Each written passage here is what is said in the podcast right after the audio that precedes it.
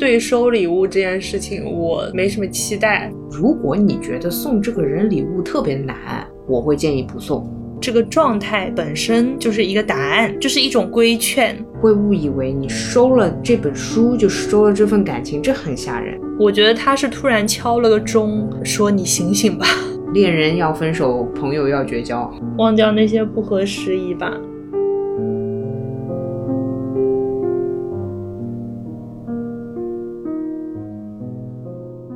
欢迎大家来到新一期路人抓马，这里是刚刚给自己讲了很多个笑话的悠悠，这里是刚刚听悠悠讲了好几个笑话，但是我现在还是觉得他的开场白好凶的川，因为本期内容呢确实有笑有哭，所以保留一点点凶凶的感觉也是 OK 的。现在有没有温柔啊？现在不是温柔，现在是很讨厌，是吧？倒也没有啦。我们俩在疯狂想选题的时候，就想到了最近发生的比较大的事情，是我们俩给彼此送生日礼物。其实我是六月，你是八月，算是比较近吧。我就提了一个送生日礼物的提案，每人只花一百元给对方挑书，书的范围不限，当然肯定是往对方想要看的那种方向去选嘛。呃，这个任务现在我们两个彼此都已经顺利完成了。这边先公布一下答案啊，那个。嗯，川给我挑的一本是坂本龙一的一个相关的传记，《音乐使人自由》，然后另外一本是给作家标个价。大家知道，我其实看的比较多的，也就是日本那些轻小说。这里我要跟你说，我后来仔细去看了一下那里面的内容，嗯，都好老哦。因为其实它不是中古书店嘛，所以它其实所谓的标价是指这些书是否值得买，这些书炒到了多少钱。它有一点二手古旧，但是经典的书市场的一个讨论的文的合集。所以我不得不说，我知道的也就那么几个，因为我看的大多都是现。当代的。啊，好的呀，差评，干嘛？干嘛？哎，我还是觉得那本挺有意思的，可以的，可以的，可以的。你的难度也挺高的，好不啦？我一方面想去翻你的那个想看的 list，一方面又怕你已经有了。我要把握那个你想看，但是可能还没有买的那个平衡，好不好？你要冲到出版社里面说，你们现在还没有上架的书，给我来两本，那绝对没有问题，有没有？明年知道怎么搞了吧？那你能介绍几个出版社的人给我认识认识不？然后我这边给川送的是一套小彩虹，就是企鹅出版的彩虹。我送这个点是因为里面有一个那个川上非常喜欢的作家，来你自己报名字，珍妮特温特森，我非常喜欢。我其实买下来之后看了一下里面的内容，就好像是他的一些小说的选段，然后自己对这个内容做了一些解说的东西，是吧？他相当于是节选了八个作家的内容，然后给他想了一个主题，比如说那个温特森的就是爱情，然后别的还有金钱、自由、梦境、嫉妒等等等等。另外一本是这边不得不说，川也是一个很麻烦的人。那他呢，一定要东西美。当我们有很多个版本的时候，他就会挑那个好看的版本。揭晓一下答案，我送的是枕草子，就是王志宏设计的那一版枕草子。大家有兴趣可以去看一下，那一版还是很美的，公认的很美，蛮美的。虽然这本书我大学的时候就看过了，但是这个版是后面出的。嗯哼，二零一五嘛，嗯。不过我觉得它的那个封套，就是虽然第一眼觉得好看的是它那个最外封，然后觉得封套里面更好看，是那个压纹的那种形式。懂了，你喜欢就好。送生日礼物其实蛮难的，这也是我会提出一百元买书的方案。我就很怕，比如说当代社会，你好像送个两百的也不算贵，是吧？三百，对吧？也可以。但是你说你送我两百的。我送你三百的，哎，我又要不开心了。你送我三百的，我送你两百的，我又觉得不好意思了。这个就是你懂我那种公平感，我就觉得不行，难受。嗯，但你这个也很奇怪，我觉得出发点不在这里，出发点是我会觉得说，假设我看到一个我觉得适合你的东西。那这个价格不是考虑的第一要素，但是就是比方说，你如果花了一千块钱买个生日礼物，买的不在点上，这个就比较尴尬，这个会给人造成很大的负担啊。我懂你的意思，但我其实是属于他又要在点上，且它的价格是我可以接受的价格。我跟别人互换礼物的话，我基本上是把这个价格拉平的。当然，可能也是因为我这个人对钱这个数字的部分非常的在意，所谓的平衡性。因为事实上，你知道人情往来，它不止这个礼物上的价值嘛。因为肯定，比如说我对你用的情绪，你对我用的情绪，对吧？你对我的关照，它就没有办法衡量。但是我还是仍然会希望在实质的东西上，它可以是平等的。嗯嗯，哎，你又不是亲手做的东西，你如果亲手做，我就不跟你计较了。当然，我也会把它当成无价的东西来对待。啊，理解理解。不过就是我觉得我们规定大家以一百元的预算给对方挑书，是一件解决了我非常大的困扰的一件事情。限定这个规则很有意思，因为我很纠结，而且我会觉得要给别人挑礼物是一件非常难的事情。确实，我会觉得说大家收到礼物获得的这个快乐，就像。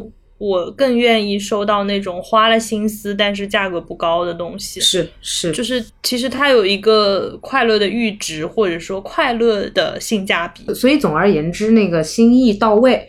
然后能够让收礼物的人真的怎么说能用到，或者说他开心，我觉得还是首要。其次，对吧？我再强调一下，我希望彼此之间如果送礼物的话，那个价格可以适当的对等。我就不具体说了，反正大家根据自己的经济水平去衡量嘛，这是我的一个想法。这个好玩的点就在于，我真的一直是个送礼物很苦手的人，毫无共鸣。你继续说。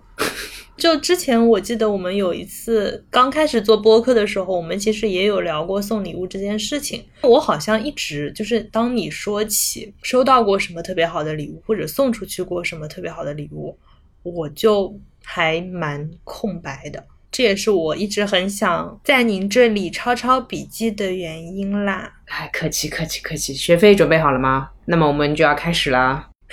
以下是付费内容啊，这么快就开始付费内容了，大家一定很开心呢。我就先说我今年生日收到的礼物吧，因为我一直想公开给自己的生日礼物打个 call。我收到了一台投影仪，我当然这件事情本身啊，它可能没有那么的了不起，因为这件事情就是砸钱就可以搞定的事情。事实上是，第一，我跟他是同款，这件事情很重要，因为如果不是同款的话，你就不会用，我就觉得不浪漫。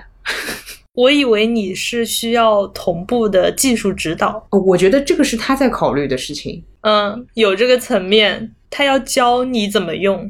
我就是这种技术盲流型。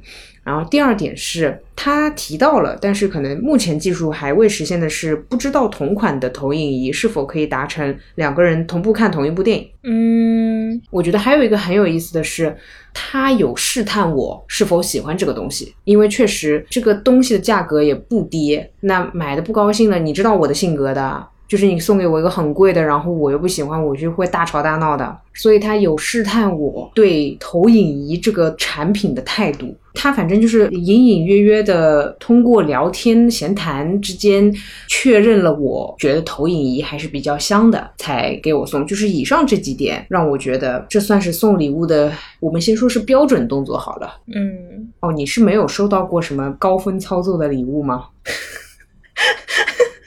嗯，你刚刚那个嗯给我的感觉就像是一个贫穷的孩子看见一个有钱的孩子在吃，他完全都无法想象味道的那个表情，好像你没有过这样的体验一样。你难道不应该是哦，是吧是吧？我也有什么什么？所以呢，就是快乐都是别人的，而我什么都没有。来说说你的悲伤故事，让我快乐一下。会有一些不合时宜的礼物。不合时宜，他在生日的时候，不是我说句很难听，他他没送冥币，他就可以，就是对不起，对不对？对不起，我就是说的有点过啊，但就是这么个意思啊，你懂我。所以这是我能就是很字面的想到的不合时宜。那他送了你什么呢？这个这个不合时宜，就是感觉功课没做好。但是呢，这个功课是基于事实性错误的，就比如说，嗯哼，嗯哼。比如说送我一个 iPad 收纳包，但是我的 iPad 是十点五寸的，他送我的是十二寸的。现在没在做朋友了是吗？就是如果要送到这种程度的话，就我我有点，哎，就怎么说呢？怎么说呢？就还还是能用的。你不仅把能把你的 Pad 塞进去，你还能往里面放点儿就是其他的东西，就还还是能用的。对它用是能用，甚至我后来在想，苹果之后会出一个十二寸的吗？苹果后面出了个十二点九寸的，就也很尴尬。嗯嗯，总而言之，就是跟我拥有的设备的尺寸不符合的。我当时的那个 iPad 还是他帮我买的。哦，对，因为其实我刚刚也想问，就是人家也不一定知道你什么设备，然后直接过来问你什么设备多少尺寸，也挺奇怪。好，那我没话可说了。对，就是之前他去香港玩的时候，然后我找他帮我带了一个 iPad，然后也是那一年的生日，他送了我一个十二寸的收纳袋。当时应该是有解释说，好像找不到跟我这个相同尺寸的，然后买了一个大的，就是说能装。呃，确实是能装啦，但我因为你知道我有点强迫症，哎，你这样如果说很烂的礼物，哎，接下来是非常沉重的环节。我先说一声，就是之前有人说说我情绪激动起来真的很炸，我尽量在接下来描述这段很烂的礼物的过程中，稍微的不那么激动。如果我很激动了，你记得把我的音量调的低一点，好吗？好的，好的。前方高能预警，让我气沉丹田啊！大家以为 你不要这么说，人家以为我要尖叫了。前方高能预警这句话我就留在我们的音轨里面，然后你以后什么时候炸，我就把我这句话剪进去。好的呀，好的呀，贴心吗？那么前方高能来啊，大家请上车，我开始了。这个礼物呢也是生日礼物，然后呢是哪一位前任男友我就不点名了。我希望他现在听到这里手抖一下，好吗？手来手抖一下，以示你听到了。是这样的，就是我从很早就开始喜欢村上春树，所以我在认识那位前任的时候，我就是一个村上迷了，我就是村民了。他其实表达出了他也不知道送我什么生日礼物的那种感觉，然后呢，我非常自以为是的认为人家也是一定要送我礼物的。我觉得做男女朋友应该还是要送一下生日礼物的吧，这个在目前的主流的这样一个社会关系里面。然后呢，我就跟他说，村上春树的《E.Q. 八四》的时报文化出版的繁体版我还没有，你已经提示的非常明确了。对，然后我其实是考量过价格的，那个价格是属于我觉得还比较重情义的一个价格，因为我我之前给他送的可是五百块钱还是四百块钱的移动硬盘呢。但我给他设置的礼物的价格低于我，你感受到我的爱了吗？哦，Hello，但我就是这种人啊，就谅解一下好不好？那个时候大家都还是学生嘛，就也没什么钱，那我就设定了一个其实比我那个移动硬盘价格低的礼物，然后也很明确的指定了 OK，然后呢，他也如约的送我了，一切都很美好。但事实上，当我拿到那两本书的时候，我其实当场就发火了。嗯嗯嗯，那个。E.Q. 八四不是有三本吗？我现在真的很想尖叫，我现在很想尖叫，你懂我？对，我我没记错吧？是没有三本吧？就是这么大众的一件事情，Book 一到 Book Three 这么流行的一个日本作家的书，他送了我两本，而且没有包装的，他已经我已经帮他省去了思考的。省去了思考的那个烦恼了，他能不能拿牛皮纸包起来给我？我天！所以就是一套没买全。对，当然，其实这里面我也不得不说的一件事情就是说，时报出版它现在最近是又出了一套新的，但是它当时出的时候，嗯，它是散出的是吗？散出，对，虽然是精装版，但散出它是 book 一二先来，然后是一个 book 三，它这个大小都是不一样的。嗯。但那个时候已经能买到，只不过你需要可能啊，可能是去另外一家店铺要买的，它是这么一个操作方法。理解啊，因为它就是出来的不一样，它不像那个，它不像上海这边，我记得上海译文它是直接三本，就是说想好了或者说等着它，反正就是三本长一样。啊，懂了懂，它没有打包出，对，它确实也没有打包的这样一个什么壳子什么的，它没不是这个东西，但你能你能不能买齐了给我？啊，好失落啊，想哭了。我说到这个两本，我真的会哭哎！天呐，我我现在听到我都觉得想哭。你是不是会绝望？你是不是那一刻你就觉得，哦，OK，果然自己看看自己买买自己，甚至不明白你跟他站在一起，你把这个东西拿在手上干什么？我当时其实就是说，一瞬间我是直接跟他说，我说不用了。嗯，我懂你。但是我是属于那种，我越是气急败坏，我越是情绪失控的时候，我都会极度极度的理智，理智到让自己都难受的地步。所以我还是拿下了，然后我确实也把这两本带回了家。后来我就自己在网上再买了 Book Three。嗯，当然这三本书直到现在还躺在我的书架里面，因为村上没有问题，对吧？书也没有问题。嗯，书没有问题，书是无辜的。是你后来有让他意识到他没有买全吗？我想我那天晚上直接在大街上以我目前这个分贝的十倍跟他说一系列我的失望和 book 一二三和村上的一些事情的时候，我想他是意识到了，而且深刻的意识到了。然后我也很明确吧，我不想，我觉得也没有必要再让他再买了。我觉得。可能这对于他来说是有点辛苦吧，我不知道，也许每个人感到辛苦的点不一样，可能他更想要送一些他个人想出来、创想出来的点子的礼物，而不是我给他指定。但是他最开始不是表达了不知道送什么吗？嗯，有人口是心非，你也不知道嘛，所以这相当于我不能揣测他任何的想法，任何揣测都可以是错的。但事实就是，我的某一任男朋友送了我，说的好听点呢，就是不是一个世界了。对吧？也许真有人也是不知道他有第三本，这个很正常的，对吧？那有人不看村上又怎么样？不看王小波，不看路遥什么的，这这个其实很正常。但是我还是开头那句话嘛，那还是不是男女朋友了？我觉得哪怕不是他的兴趣范围内，但是啊，我我是觉得连一点点背调都没有吗？嗯哼。村上当时的简体版在书店里面就是一直放在货架非常显眼的地方的，也就是说他其实相当于看到了简体版的三本，他就应该知道繁体版也有三本。嗯，然后他其实当时跟我解释了，他说是就只有这两本，我说全网只有这两本。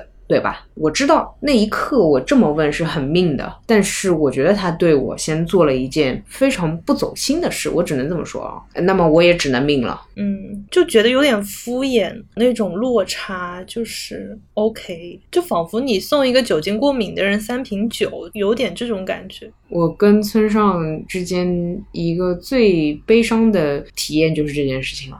不过，经过今天这么一说，我决定是时候回去看一下这两本没有翻开来的书了。我当然知道情节了，就是说我还没有看过繁体版。嗯，理解，书没有问题，书没有问题的啊。以及时报出了新版，哇，超好看，一套呢，三本是连在一起，拆都拆不开的呢。你是在许愿是吗？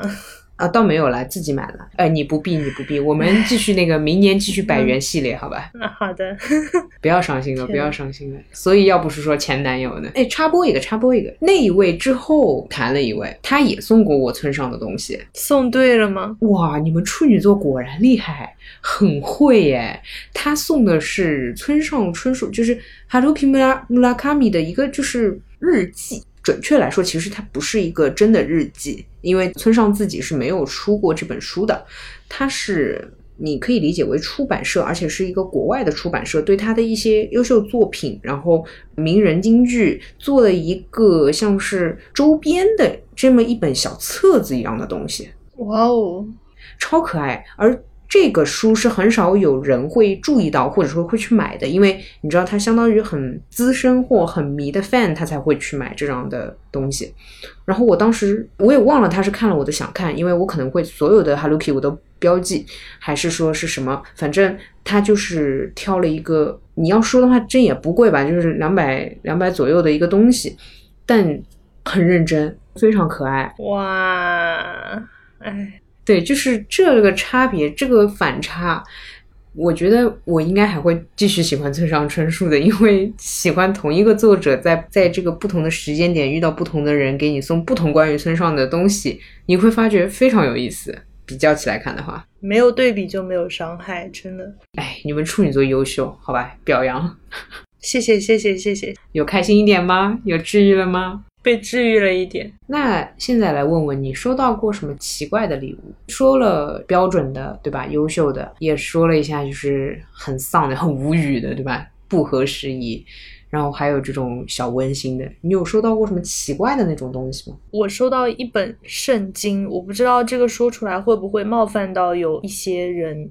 哦，这个 OK，因为信仰是信仰问题嘛。因为你没有直接对这个宗教表示什么问题，可能你只是或者说以我对你的理解，你显然用不到这本书，只是这样而已。对，所以我收到之后是有点不知所措。不是，等等，这个圣经和那个前面那个十二寸有异曲同工之妙，所以是同一个人吗？呃，嗯，嗯，对呀。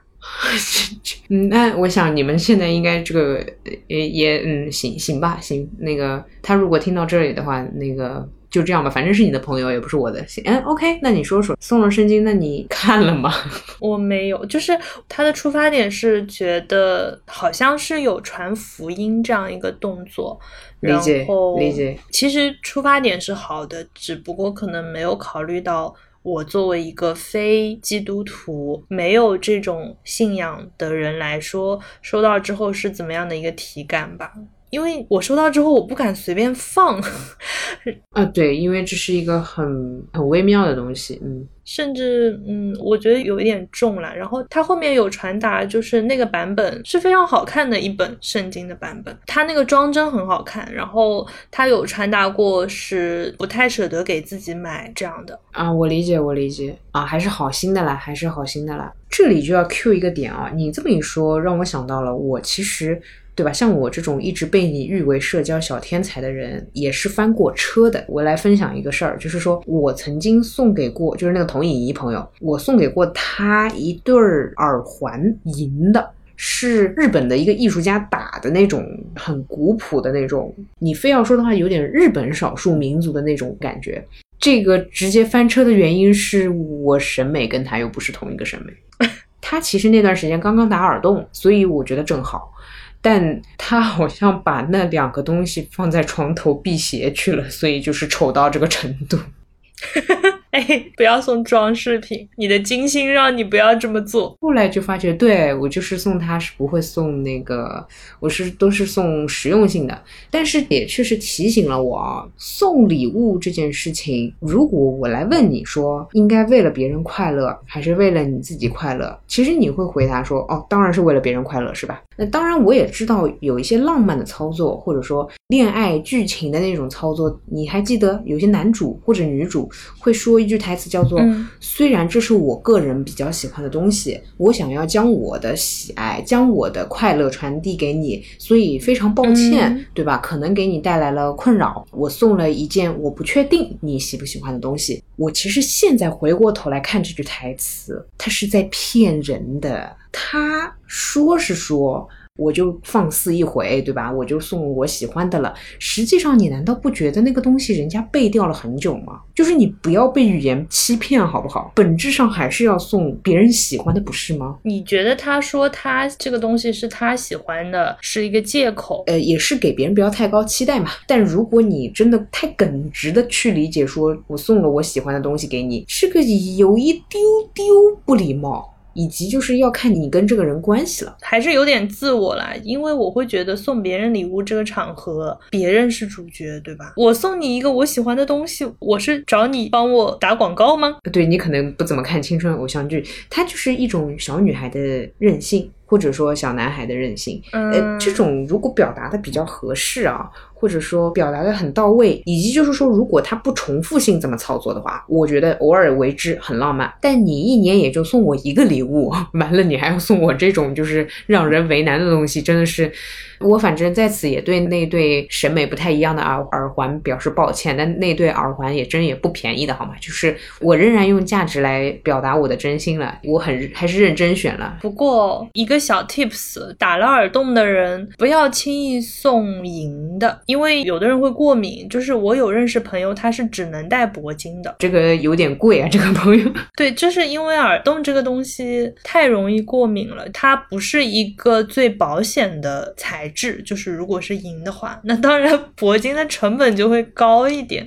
金的话，它会 OK 吗？因为其实我一直以为金银都是自然元素了。嗯，但还是有区别。就有的人就就是银质的会过敏，但是金的或者铂金的不会过敏，这个就很很悬，就是看个人体质了。在你不知道对方会不会对这种材质过敏的情况下，这种耳钉、耳环这种穿戴设备慎重选择。懂了，懂了，懂了，受教了。看来你没少过敏。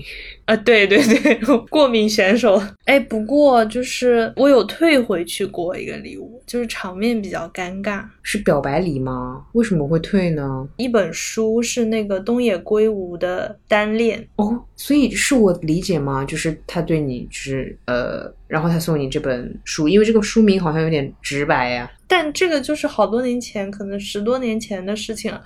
我现在解读不出来，我也不敢揣测。但是我当时收到之后，嗯，我没有收，反正我把它还回去了。所以其实你觉得有点尴尬，觉得接受不了，还是说你觉得接受了这本书，其实是接受了这个单恋？对我怕给人不必要的期待，嗯，我我怕误会。假设就是我对他不是那种感觉，然后我又想表达友好，我就会收下来，给一句。就是暗示他，告诉他，呃，哥们儿，你果然是在单恋，就是啊，你这种社交天才就不懂我这种人的 难，你知道吗？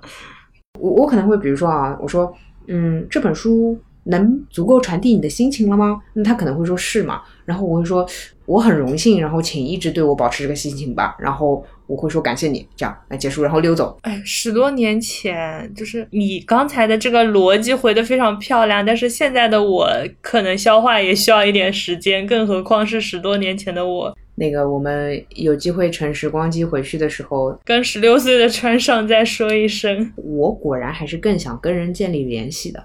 哪怕我回应不了这个感情，我还是想跟这哥们儿认识一下的。当然，如果他对我还是误解，觉得我的那种认识是建立在恋爱的倾向上的认识的话，我觉得这就是他对我的歪曲了。那他自己如果因此受伤，是他的事情。我是会很直白的说说，就还真没这意思。如果你会误解，我们俩就不聊。如果你 OK，朋友可以啊，聊呗，毕竟也是个看书的 boy 嘛，是不是？就是，对吧？看书的人都是好人。哎，我就是这么想来，我觉得我还挺，我的界限会很分明。这里确实要说，也没什么异性纯友谊啦，但多多少少，至少说你现阶段也没发展成恋人的男性朋友嘛，对吧？肯定还是有的，就是 gay 蜜啦。哎，你的界限还真的挺明的耶。呃。哎，这这个确实是永远都不会有什么其他的可能性的呢。呃，我因为我会很尊重别人的取向嘛，对吧？结束聊完，那我们再聊聊别的礼物吧，好吧？呃，跳过这个话题了，突然一下子就不香了。没有，那那男男性朋友还是存在的，对。但就是如果就是我有感觉到，比如说我对对方没有没有那个方面的意思，但是对方传达出来一些，甚至是可能是我的误解，但是我也会立刻保持距离。哦呦喂，哎，那像你碰到我们这种渣男，哎呀，不用担心，像我们这种无所谓的，我们跟谁都看起来。很要好的，呃，我怕就怕你们这种好不好？就是跟谁都要好的，但是因为我跟人慢热到那种程度。就超过我的这个熟络的速度的阈值，我就会开始，我会很紧张，嗯哼嗯哼，然后会我会跑。你也挺像那种言情剧里面的女主角的，嗯，挺有意思的，慢热然后矜持型这一类的剧里面有男主角存在吗？对，一般男主角就是我这种性格，就其实很油。其实你仔细看看，你会觉得那个男挺渣的，但就吃这套嘛，那怎么办？那我也不是男的，你也不是男的，不然我们俩就谁变一个，这件事情还能解决一下。但那 单身的理由，哎，行吧，单身的理由，OK，这就是比较尴尬的一个退回去的礼物，行吧。不过看你现在这个单身的状态，也没有因为收下什么而促进一段关系。哦，就是也也没有存在收下过什么。哦，这这样的，你果然还是适合朴实的百元系列。对，我觉得百元系列好快乐，我最喜欢这种带规则的，你知道吗？带着镣铐跳舞是最有意思的事情，好吗？就我只是为了跟你的这个城邦之交能够更加的顺利，我才想这种提案。因为你知道，我跟我另外的朋友不是这么送礼物的。Hello，一点惊喜就是啊，还是有很多惊喜的。反正这个方法也推荐给任何喜欢处女座的朋友们。你 你如果碰到处女座文艺青年，欢迎。你跟他进行百元换书系列生日礼物活动。嗯，我觉得这个的保险之处吧，就是其实是第一次送你生日礼物，而且就是书的话，它再怎么样也不会出大错。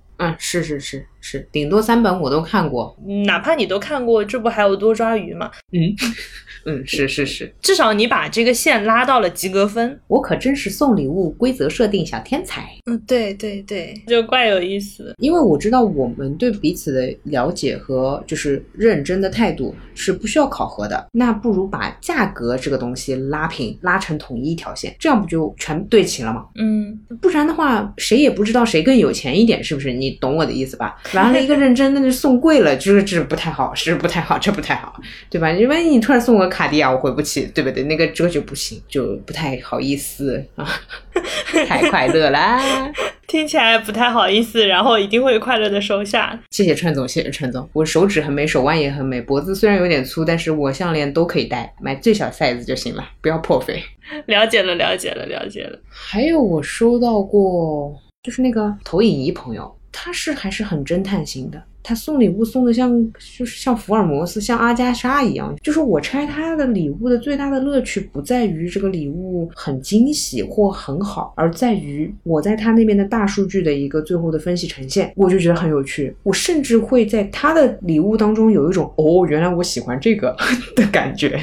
你有毒啊！我没想到你最后的 inside 是这个。他以前有一次送我一箱就是不同品牌的精酿啤酒，我收到的时候，我想的是，对我平时喝的那么辛苦，我怎么就不知道给自己买一箱就是不同的，然后慢慢尝呢？你懂，我就会有一种哦，对他认准了我的需求。这个的感动的点在于说，哎，其实这是比投其所好更难的，就是我预判了你会喜欢这个东西，比我知道你喜欢这个东西更难。我不知道是不是乔布斯说。说啊，他说你要给人创造需求嘛，是不是？原先别人不知道这个手机这么美的，那它可以这么美的嘛？从此以后，对吧？你手机只能接受这么美的程度了。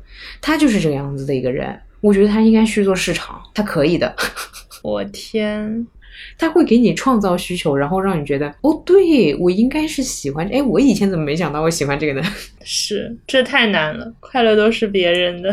我们看明年，明年做到这个时间，无论是哪一期内容，我就一个彩蛋告诉一下大家他送了什么。同学听见了吗？压力已经给了，卡地亚预定。快乐都是别人的，你感受到我的失落了吗？对收礼物这件事情，我没什么期待。哎呀，还是那句话，期待一下明年的百元，我会在限定主题的夏日限定。好的，好的，好的。但是我有那种印象蛮深的，别人给我过生日的那种记忆。我有一个学弟是。跟我同一天生日的，好像是我毕业那一年开始，就是会一起过生日，因为正好我们都是八月份放暑假嘛。然后毕业之后能凑到一起的话，就是会大家，包括当时就我们都认识的一些电台的好朋友，会一起过生日。然后一八年的时候，我们是一起去了宁波两位共同好友的家里。当时的状况是这样的，在我生日的前一天，反正就是大家都聚到了一起就。玩耍嘛，但是我是在出发去宁波之前，我拿到了现在这个工作的 offer，就比较尴尬。然后呢，当时那个 HR 跟我说，就是我必须两天之后入职，我要两天之内回到上海，而且回上海之前我要先体检，然后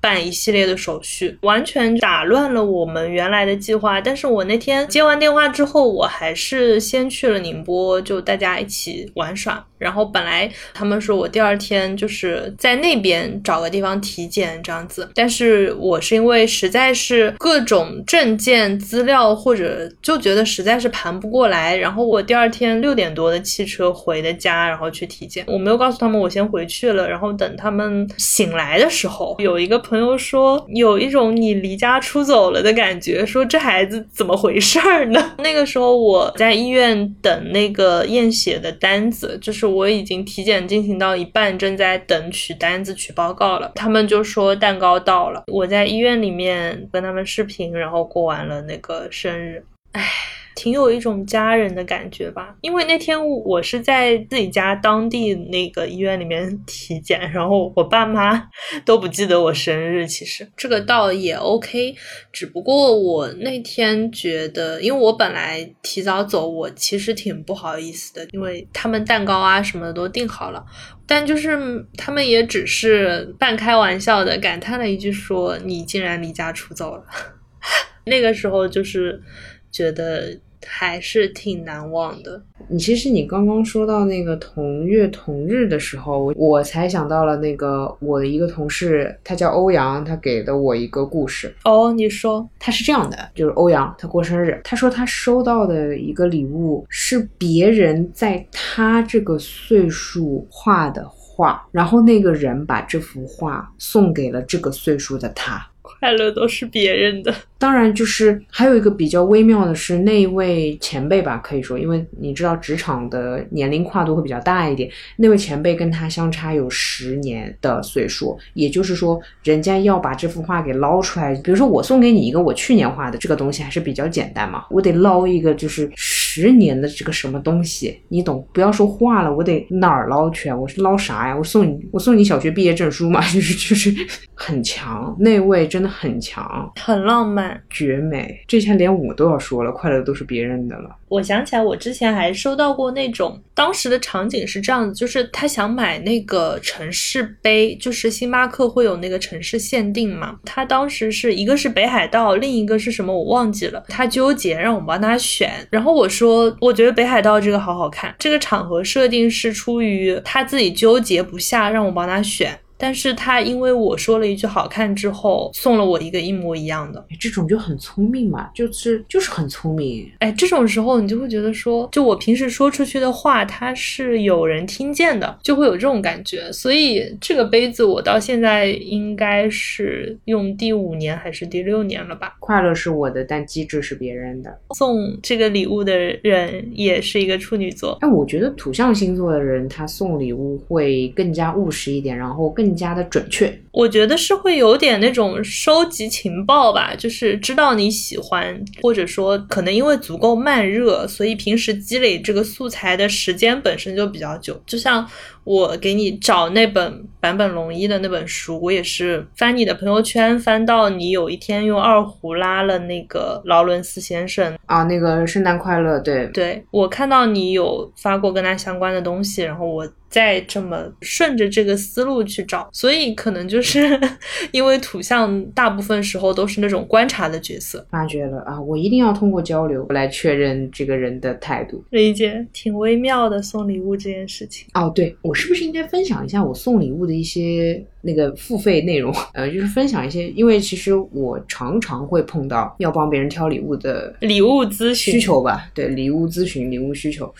然后有一个常规的套路，叫做送礼物可以送稍微这个领域里的贵一点的。这个事情我之前也跟你说过，比如说便宜的贵东西，对，就是你送男孩子袖扣，它也有袖扣里面的贵一点，那领带也有领带里面的贵一点的，就是你哪怕送包餐巾纸，它也有就是奢侈版的餐巾纸，你可以不用送什么奢侈品之类的东西，但卡包你也可以找到贵的卡包，非品牌的，但是是做的很精美的卡包，它是一定有的。嗯，其实我觉得是送别人喜欢，但是可能。不太会舍得买的东西，是是因为每个人都是这样，包括其实我们都会有一些书舍不得买，这很正常。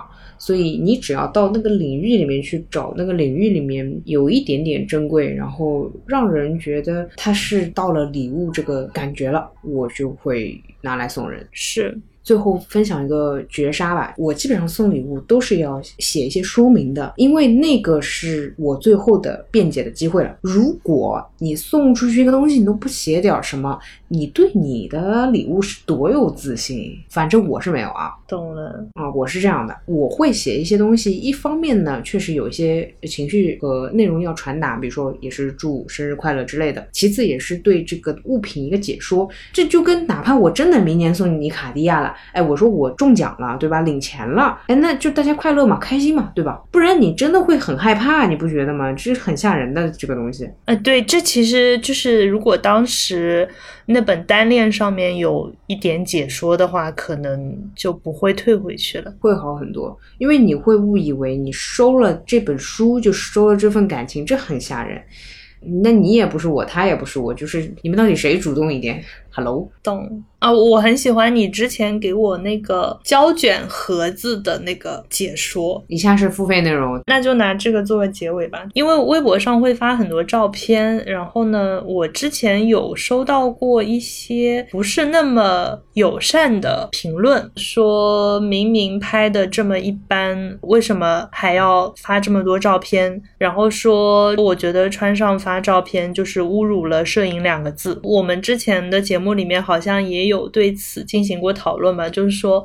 我也没有标榜自己是个摄影师，而且我一般就说我只是说拍照这样子。但总而言之，就有这么一个铺垫在这里。然后呢，悠悠当时送我那个铝制的胶卷盒，然后他旁边写了一张纸条，就事实上我一直想跟你说，拍照也好，摄影也好，你记录你的风景就好了。我也不得不说啊，他们对你也挺上心的，因为我都不怎么看你的那个照片，我管你在干嘛，取关不就行了？很很难吗？啊，对啊，我也很疑惑。嗯，因为我看完了，就是看完了。显然你要说专业，那那不是科班出身，所以呢？呃，对啊，这也不是付费内容，就你看就看，不看就不看。Hello，哎哎，那好用吗？能用吗？因为其实也有男生把它当那个烟灰缸用的。它其实也是个便携烟灰缸，但你就不存在这个功能的跨界了，所以其实你也只能装胶卷。嗯，没有，因为你给我那个之后，就是我也没有成功拍完过一卷胶卷，所以我还没有拿它装过胶卷。我现在就是拿来收纳我的戒指。妈耶，你那个能收纳很，一打开了，叮铃当啷，十几二十个戒指，也没有那么多戒指了，挺好的，也有小物收纳的这样一个观念。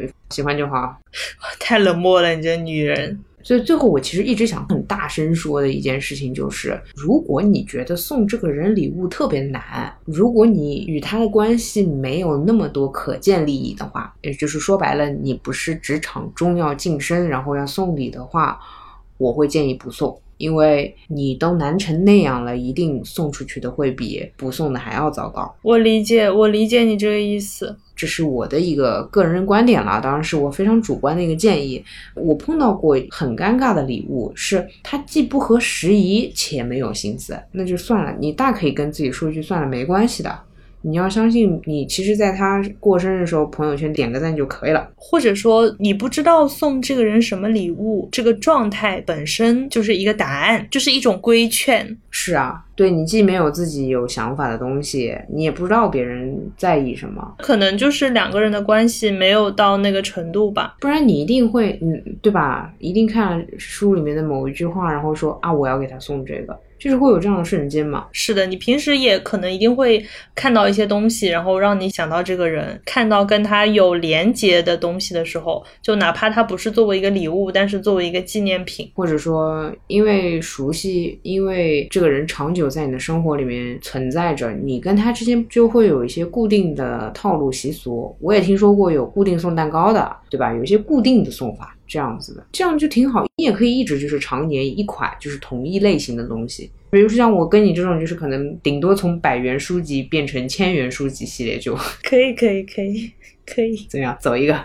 走一个，走一个。总的来说，忘掉那些奇怪的礼物，忘掉那些不合时宜吧。因为我觉得，当你收到一份你好像不太喜欢的礼物，其实你的这种失落是这个礼物提醒你，你跟这个人之间的关系没有这么亲密，你跟这个人互相了解的程度没有达到你以为的那个熟悉度。是的，是的。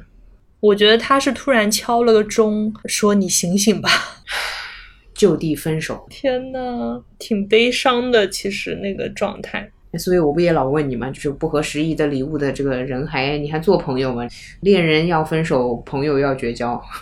然后就再也没有收到过什么礼物，也可能都是书，就是你也都说了，书总是不怎么会错的，大概也就这样吧。这么讲也是有点自大。就如果有谁本来是在苦恼于挑什么礼物，然后听完这期节目就非常保险的送书的话，我会觉得他在走捷径。哦哟，哇，那你真的，呃，我在思考，我我想了一想。我觉得我要忠于我自己的内心，是这样的，就是各位，以上仅代表川上个人意见，我的话没有问题，送我一套王小波，就是那个封面很好看的一套王小波，一套一套啊，我 OK 的，我接受，我接受。反正聊了这么多，快乐都是别人的，这句话我多帮你保留几次也是挺惨的。其实说白了，那些礼物你收到之后觉得不合时宜，我觉得还是那个落差吧，就是感觉对方没有认真对待你到那个程度，或者说是我对人的。期待太高了，还是希望大家可以遇到会认真对待你的人，要相信才会有嘛，对吧？是的，嗯，好的呀，那我们这一期就聊到这里了，嗯，那我们的播客现在上线的平台有苹果的 Podcast、喜马拉雅、小宇宙、网易云音乐的主播电台、芒果动听。也欢迎大家去我们的置顶微博，复制 RSS 链接，把它粘贴到你常用的泛用平台，搜索订阅我们的节目。也非常欢迎大家在苹果播客给我们打分。又到了每周说再见的时候了。嗯，你听起来就又一脸冷漠。我跟你说，大家不知道，现在是二十三点五十五，就是大部分人听路人抓马的时候都是早上，但是你知道这个是晚上这个点录的吗？祝在早上的你今天一天快快乐乐。祝晚上听的你也可以迅速入眠，好吗？好了吧，不冷漠了吧？好，好，好，祝大家早安、午安、晚安。嗯，原来可以这么简单。拜拜，拜拜，再见，再见，拜拜。